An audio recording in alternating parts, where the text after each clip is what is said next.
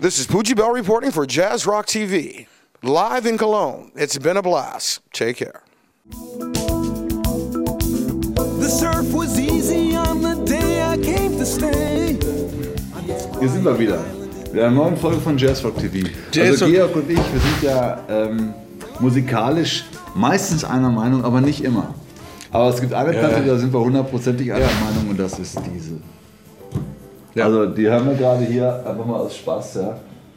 Das ist einfach eine der coolsten Scheiben, die es gibt. Mir fehlen die Egal, wo Worte. du den Feder hochziehst, es klingt. Also, ähm, Donald Fagan and the Nightfly. Ja, ihr habt die Platte bestimmt schon gesehen hier hinten. Ja, Kommt das jetzt hier? da oben Ja, steht sie irgendwann, Auf der Wand steht sie immer zurecht äh, in der Galerie. Der Ich muss gestehen, ich habe nicht die Vinylversion, Hm. ähm, aber ja, grandios. Also Ja. das ist wirklich eines der wirklich Highlights.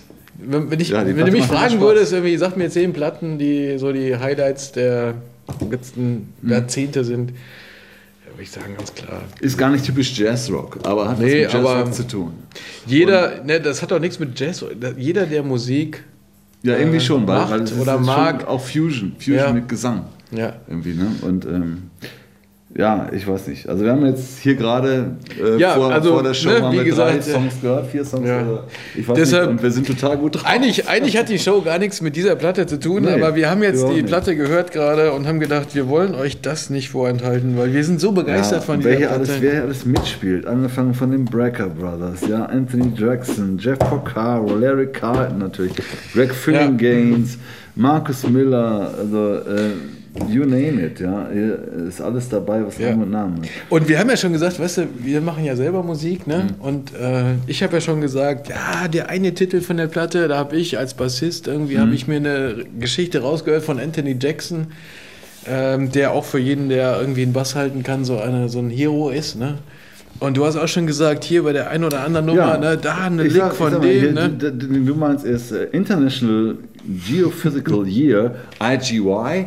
Und nächstes Mal äh, spielen wir hier IGY. Ja, genau. So wie wir es. Hör mal, äh, Das ist doch mal eine super Geschichte. Ja. Also wundert euch nicht, wenn das jetzt ein halbes Jahr dauert, bis diese Folge kommt. okay, spielen wir kein Problem. Ich habe die. Noten noch von. auch, ich Äh, habe auch mal die Changes rausgehört. Ich Ja. hoffe, ich finde den Zettel. wir, wir spielen das für euch zum nächsten Mal.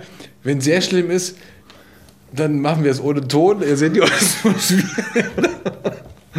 Nee, nee, aber im Ernst, wir Ja, ja, spielen wird das schon, für euch. schon, Und was ich damit sagen will, das ist ähm, natürlich auch für uns als Musiker so eine Art Referenz. Ne? Also wenn ich an meinen äh, Freund, den Gitarristen Frank, denke, der hat auch hier äh, seinen Lehrmeister gefunden in der Platte. Ne? Ich meine, auf der halben Platte spielt Larry Carlton. Ja. Also, ihr seht schon, bei uns steht hier das Wasser in den Augen, wenn wir nur, den, wenn wir nur das Cover sehen. ja. Also, Aber äh, uns stand vor zwei Wochen auch das Wasser in den Augen ein bisschen. Ja. Weil wir haben eine Band gesehen rund um den Schlagzeuger Poochie Bell, die echt fantastisch waren. Ja. Also ich, ich war total begeistert. Wir waren aber beide wirklich irgendwie hin und weg. Ähm, wir hatten das ja, äh, sag ich mal, auf unserem Plan. Äh, wir, es gibt ja so einen Jazzrock-TV-Plan. Ne? Der geht, Ja. hält so eine Woche und dann ändert er sich wieder. Aber wir versuchen das so ein bisschen zu planen, Ja, äh, was wir so da machen. Ne? sitzen drei Assistenten, die Ja, ja. arbeiten ständig an diesem Plan. Genau. Und der ändert sich immer. Mhm. Und äh, wir haben Pudgy Bear ja schon gehabt, so Mhm. mit, mit Rüdiger und äh, Rüdiger Waldauf und Jeff Lorber. Jeff Lorber, ja. Haben wir kurz einen Einblick auch schon gebracht. Und ähm, Da kommt auch noch eine Folge. Da machen wir auch noch ein bisschen was draus. Haben wir ein super Konzert, haben wir ja schon gesagt, ähm, im äh, Live-Proberaum in Zülpich gehabt. So, Pooji Bell hatten wir also dann auch auf dem Plan im Pfandhaus. Und äh, haben wir riesig darauf gefreut, schön vorbereitet, haben wir gedacht, Pooji Bell, hatten wir auch so ein bisschen reingehört, was kommt da, neue Platte. Ähm, so, und dann kommen wir da hin, bauen unsere Kameras auf, alles wunderbar, haben wir gedacht, ja, interessante Besetzung für mich als Bassist ohne Bass, denke ich immer so, die Arschlöcher. What the So, heck is going also, on? here? Keyboarder, Keyboarder, zwei Bläser und Schlagzeug. Und Pooji. Ne? Pooji Bell. Und wir waren natürlich äh, voller Begeisterung, weil natürlich ja, große Namen mit dabei. Ne? Michael Patches Stewart ist für mich auch so ein Trompeter, wo ich sage, also wenn ich jetzt so auf die ähm, die Bläserriege gucke, die sich so Ja, im Jazz cool. und äh, Jazz Fusion äh, auftun, ist das so wirklich so einer, wo ich sage, der ist was Besonderes. Mhm. Es gibt ja so Musiker, wo du sagst, der ist was Besonderes. Ne? Ja. Und da zählt für mich dieser Michael dazu, Michael Page Stewart. Also, Also, ich noch gar nicht. Aber äh, ich fand den auch toll. also Ja. so, Ich fand alle, alle vier toll, wie sie da das, standen. was ich damit sagen will, wir ne, denken uns nichts Böses, bauen alles auf und kriegen dann ein Konzert mit, weil das völlig umgehauen hat, oder? Ja, absolut. Also- absolut. Also ich habe äh, vorher noch mit der Tourmanagerin, äh, mit der, unserer äh, geliebten Lucia telefoniert und sagte, ja, äh, das ist nicht so wie die Platte. Erwarte das nicht so wie die Platte. Äh, es war auch nicht so wie die Platte, es war geiler als die Platte. Ja. Ne? Also mir besonders gut gefallen hat äh, der Keyboarder Bobby Sparks, ähm, der da äh, mit der linken Hand irgendwo Ja. rumdengelnd die ganzen Bassparts gespielt hat. Äh, und man hat den Bassisten wirklich nicht vermisst. Also Nein. Sorry, du bist Bassist, aber Nein, nein, er hat so geil gemacht, ja. Ja, das war- und dazu erzählt er uns hinterher im Interview auch noch ein bisschen was, äh, wie er das so angeht. Aber jetzt würde ich erstmal sagen, hör mal, jetzt haben wir so mal viel rein. Ja, geschwärmt. nee, wir wollen nicht jetzt so müssen wir das mal sehen. Ne? wir gucken da erstmal rein Okay. und dann seht ihr mal, wovon wir reden. Okay, viel Spaß dabei.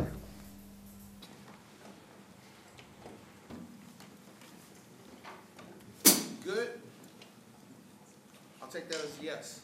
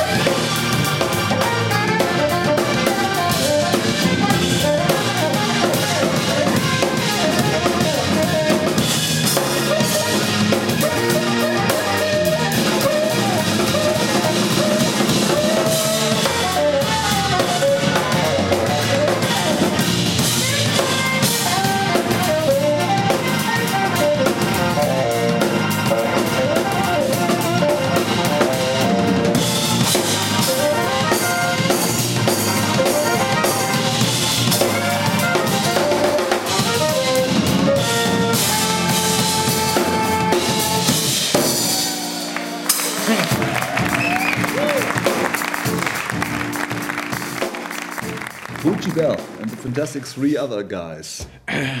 Großartig, oder? Unglaublich. Ja, ne? ja. Und Puji Bell, der das Ganze ja, sag ich mal, ins Leben gerufen hat, oder ne, Puji Bell Band, Mhm. wie auch immer es hieß an dem Abend. Ähm, Puji, wie wir gelernt haben, hat ja angefangen, Schlagzeug zu spielen. Mit einem Jahr oder zwei Jahren, ich weiß nicht, ein paar Monaten. Nie was Ich anderes glaube, er, gemacht. Der er ist auf die Welt gekommen Im und dann Mutterleib so. schon getrommelt. Ja, ne? Ja. Also, ähm, das hat er uns auch so ein bisschen erzählt, also wie er angefangen hat, da Musik zu machen, das ist schon beeindruckend. Ne? Ja, ich fand es heute, großartig. also- Das war ja, Butchie Bell brauchte man nicht zu interviewen. Ja? Wir haben ihn gefragt, ob er Lust hätte auf ein Interview, dann ist er auf uns losgesprintet. Where is the camera? Is the camera rolling? Und dann hat er einfach sich selber interviewt. Ja. Das war eines der leichtesten Interviews, die wir je gemacht haben, Ja, stimmt. und, äh, aber auch eines der witzigsten. Ja. Sollen wir mal reingucken? ja, klar. Ja, okay. Interview mit Butchie Bell, was man so Interview nennt. Check it out. Check it out. Yes, yes, y'all. To the beat, y'all. Okay, so this is the band's fourth. Is this our fourth tour or fifth tour? Fourth. This is the band's fourth tour in Europe. At least we think it's a fourth tour. It could be the fifth one. We're not sure. Um, it's an honor to be on the road with such incredible musicians. Um, yeah, and the great sax player. Right. And uh, we've been having a really good time. Um, even though every we're still in the infancy of this band, people have been coming to the shows and responding well and enjoying the music. And um, it's not easy, and especially dealing with some outside things, it made it very difficult or a lot harder than it should have been.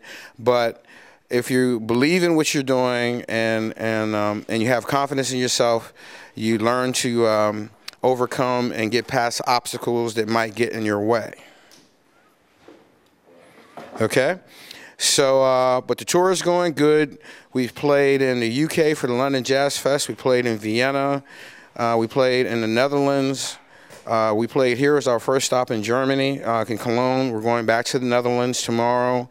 And we come back to Germany, and we go up to Switzerland, and we end up back in Germany. Kind of like a ferry service right now.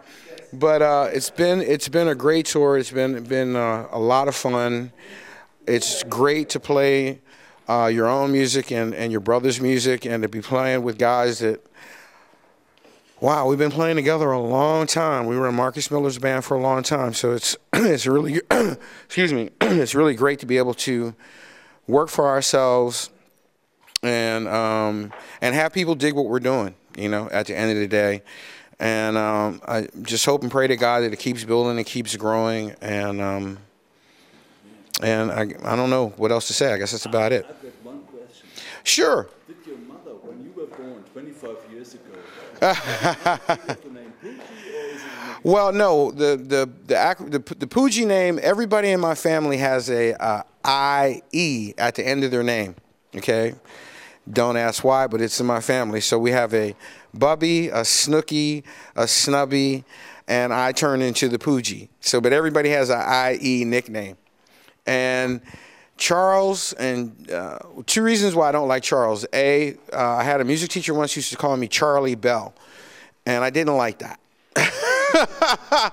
and uh, what's the other reason why I don't like Charles? Just too many acronyms. You know, Charles, Charlie, Chuck, Chucky, Chaz, Carlos. There's just too many ways to say the daggone name, and it sounds like a butler or a chauffeur. And I play drums for a living. I'm not a chauffeur or a butler. So Poogie works. And it's P O O G I G, not Poggy, not Pogie, not, you know, Pudgy, ha ha ha. It's Poogie, okay? And visit PoogieBell.net. Yeah, come on down, say hi. Leave us an email, we'll write you back. Poogie Bell reporting for Jazz TV. Jazz it TV. Jazz Rock TV. Jazz Rock. Oh, okay. This is Poogie Bell reporting for Jazz Rock TV.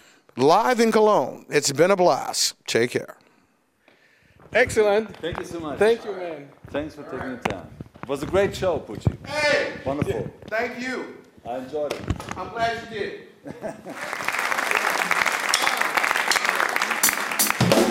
Fuji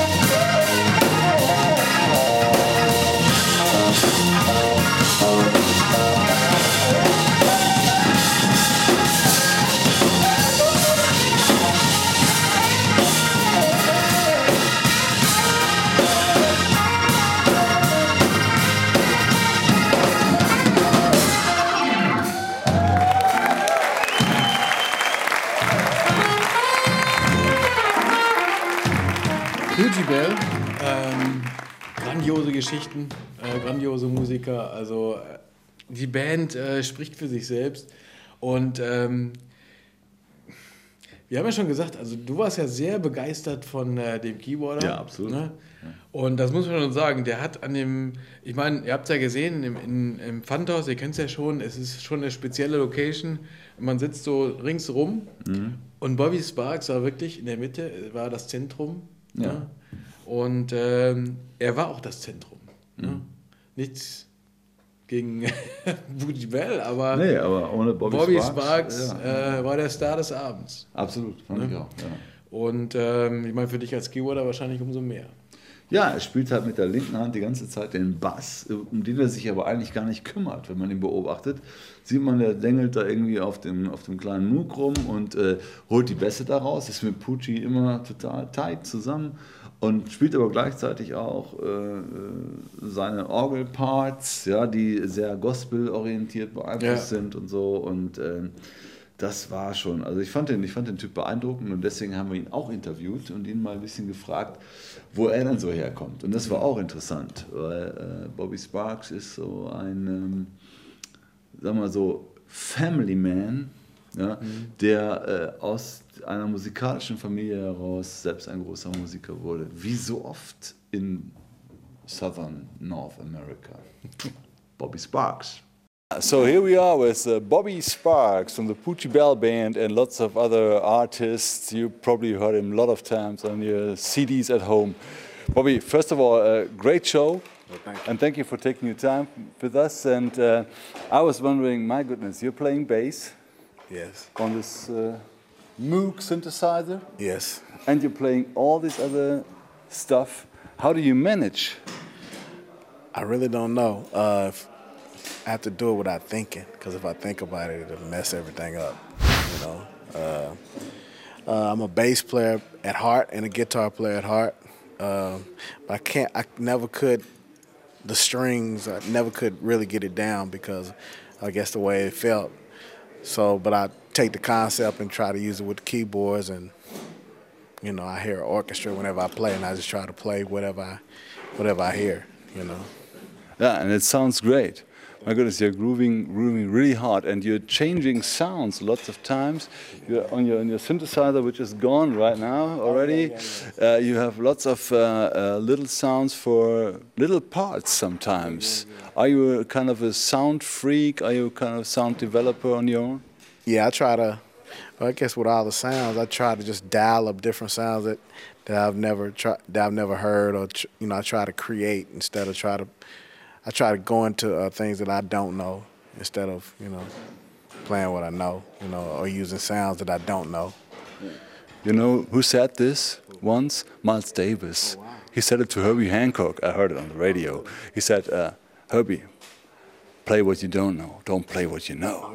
yeah, Yeah, I, I like. It's fun just trying to go into a world where you, where you don't know about, and uh, just trying to uh, figure out things, especially when you can. You know, R and B gigs and stuff, you can't do that, but in an environment like this, you can. You know, it's all about you know what you don't know. Just go out there and reach for it. Sometimes it works, other times it doesn't. So. For me, it didn't uh, sound like you don't you play what you don't know, especially on the organ. Besides the bass, you're a hell of an organ player. My goodness, that's uh, are that kind of your roots? The Yeah, organ. the, yeah, the organ, uh, organ is roots. Uh, as a kid, uh, there was a piano and organ around, but the organ just looked complicated, and uh, it seemed like women always played piano, and the guys always played organ. So I was like, you know, at church, I like this, you know, this thing. What is this thing with all the knobs and the stops and you know, where the piano was just, you know, okay, yeah, I, I can do that. But the organ was something like, what is that? You know, it's just like, what does that do? What does that do? So, you know, I, I guess at five or six, my my sixth birthday, my my uh, dad bought me a Hammond B3 organ, 1963, and and I just kind of went from there. And then, uh, then in uh, around 10, 11, I got into synthesizers, and uh, uh, My dad bought me a DX7, and uh, then I just started just programming and trying to figure out different, you know, sounds. What is this? What does this do? Then I was looking on the DX7. I mean, I was looking at my synthesizer. I was looking at different patches like clav, clav, clavinet. What is that? Oh, I'm like, what is that? You know, what is a Rhodes? Because this is after I didn't really know what it was. I found out these instruments. Once I, you know, later in life, I wanted to play them. So I'd go everywhere and look for all these instruments and, and then figuring out pedals that would work with it. Try to use them as just make my own sounds and that type of thing. So But that's very interesting that you learned by DX7 what a D6 is and what a Rhodes is and what a Whirly is and what a, you know, ARP Odyssey, ARP, you know, ARP String Ensemble. I wish I could bring all that stuff on the road, but you know, you know, unfortunately they they're not roadworthy. So yeah, that's right. But you seem to be an analog guy. Oh yeah, yeah, and nothing like analog. Uh, for me, I play from uh, the way I feel, and feeling is everything. I don't really play, play tech from a technical point of view. Uh, it's more so about feeling, and these instruments make me feel a certain way. So if I feel a certain well, I, I usually play, play well. If I, you know, a Triton or a motif doesn't make me feel good, so so I might not play well.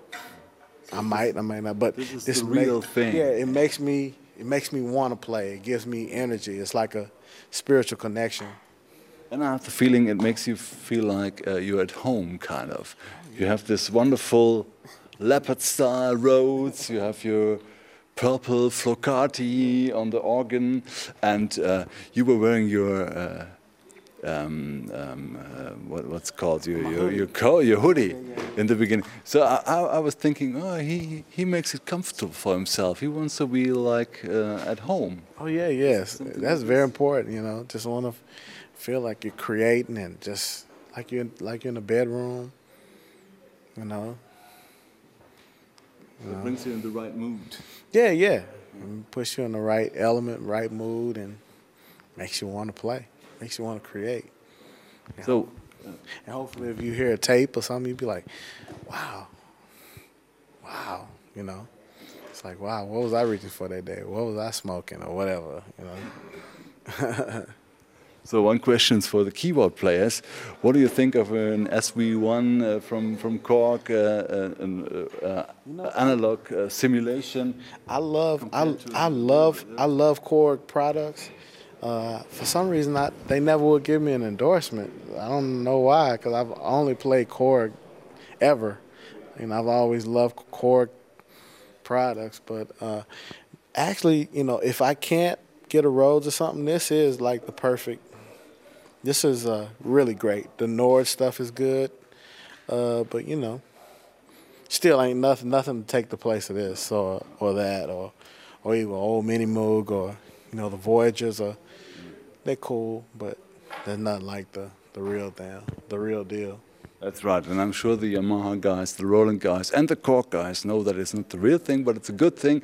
So, Mr. Korg, please watch out for Mr. Sparks, you know, and give him some nice instruments because he's playing them well, and he's going to be a great advertising and endorser for you. Thank you. And this is a, a German drum set, by the way. I'm gonna have to have a talk with them about the catch on their snare drum. Do you have another snare drum upstairs, dude? We have one. Can I have it, please? Keep playing, Bob. Take two.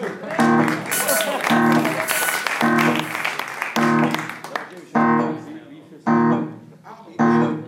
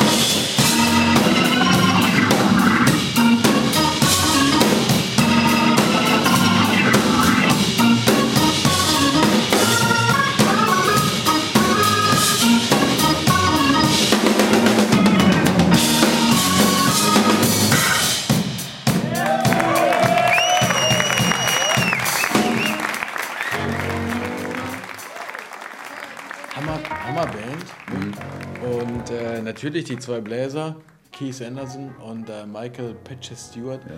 Ähm, ich habe mal nachgeguckt, woher dieses Patches kommt. Ich habe es jetzt aber vergessen. Vielleicht hätte ich das recherchieren sollen.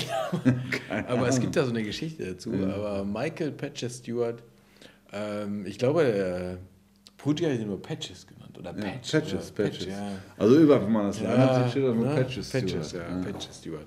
So, Keith Anderson, ähm, Saxophonist, äh, schon gespielt bei Tower of Power Hm. ähm, und hat auch an dem Abend da einfach die Massen begeistert. Ne? Ja, absolut.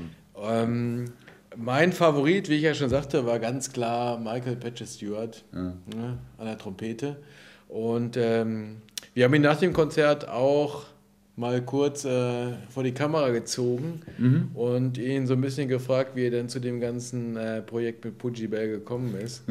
und äh, da hört er jetzt mal, was er dazu zu sagen hat. Here with uh, Michael Patches Stewart from the Poogie Bell Band. So, um, first of all, it was a great show. Thank you. And uh, tell us a little bit how did you get involved in this great project? Well, we all ex-members of Marcus Miller Band, and we decided, well, why not put this band together and do some projects? And that's what's actually what happened. That's what we're doing now. And uh, actually, we're having a good time doing it. It's very successful. So, yeah, that's how it came about. Great. And this is a tour, a worldwide tour, or just a small tour? This, this is kind of a small tour this year. Next year, we're going to try to make it a little longer, extend it a little more. Okay. Yeah. And the tour is about uh, the latest uh, release from Poogie Bell, the Poogie Yes, Bell it's kind of that, and uh, and we're still trying to develop this concept. So it's still in, uh, uh, in this early stage. But but you have been involved in the the latest release for Poogie Bell Band. so Yes. the, this, and actually you have been also involved in the former project of Bell. Yes, uh, I've been knowing Poogie uh, since '91, so we've been working together for a long, long time, and uh, we just love playing with each other. So yeah, That's great. And actually you're you're playing a lot of projects. I think. Yes. I have seen you, seen you as Yes. you mentioned Marcus Miller Right. and all the other guys. And Right. So, but but for this small group and this short tour, so Mm-hmm. everybody like the other guys found time for this, and I can expect it's Yeah. not easy to find the time for It- this. it- it's not easy because everybody have like some conflicts going on, different things going on. So, but it, it came together, and we're really pleased. So yeah, we're having a good time. That's great. yeah. So we expect more from you and Poogie Yes, Bell. yes, you will. We're looking Thank forward you. to to that. Thank you so much. Thank you so far. All right. Dankeschön. Dankeschön. Thanks, man. So, who's the next? Who's next? He's a keyboard player. Sorry.